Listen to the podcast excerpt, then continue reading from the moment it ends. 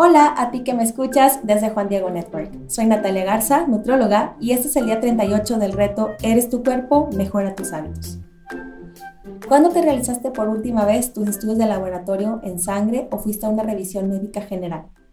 Muchas veces hago esta pregunta a mis pacientes y muchos de ellos me dicen que fue hace más de tres años, otros que fue cuando se casaron y se casaron hace cinco años o más, otros pacientes o sobre todo algunas mujeres cuando tuvieron a su bebé, cuando se embarazaron y ya de eso han pasado algunos años. Es muy común que no acostumbremos a revisarnos, que no revisemos cómo están nuestros niveles de colesterol, de glucosa, de triglicéridos en nuestra sangre.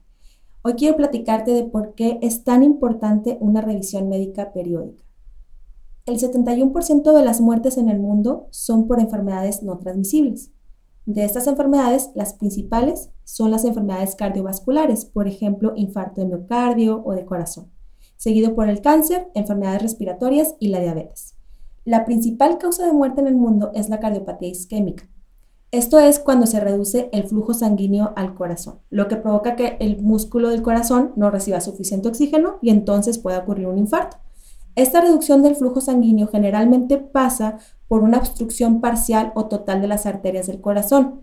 Y esto puede deberse a varios factores, pero comúnmente es por acúmulo de placas, de colesterol y de triglicéridos.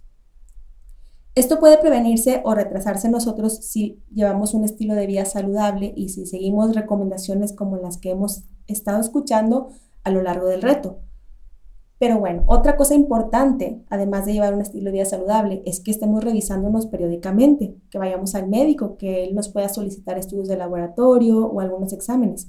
Muchas veces podemos tener niveles altos de colesterol y de triglicéridos en la sangre y no darnos cuenta.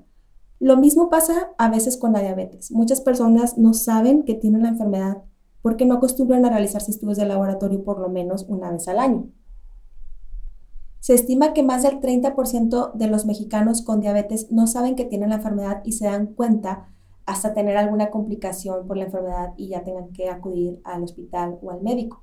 Una diabetes que no está bien controlada puede ocasionar ceguera, insuficiencia renal, ataque al corazón, derrame cerebral y amputación de las extremidades inferiores. Por eso es muy importante la detección temprana, porque podemos llegar a controlarla y la persona pues puede tener otro rumbo si llega a controlar su glucosa en la sangre.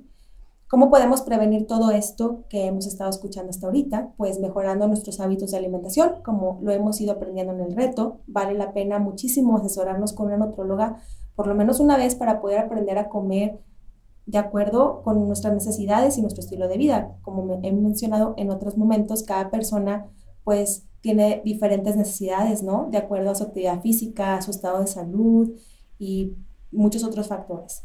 Y también podemos prevenir este tipo de, de, enfermedades que son las principales causas de muerte acudiendo a revisión médica para poder detectarlas a tiempo. Puede ser con tu médico de cabecera, puede ser con un médico familiar, con un médico internista, el endocrinólogo o el cardiólogo y es muy importante que por lo menos vayamos una vez al año, especialmente si eres mayor de 30 años, tienes sobrepeso u obesidad. Y ya si tienes alguna de estas enfermedades, pues el médico te va a recomendar cierta frecuencia de estudios de laboratorio, ¿no? Con cierto tiempo.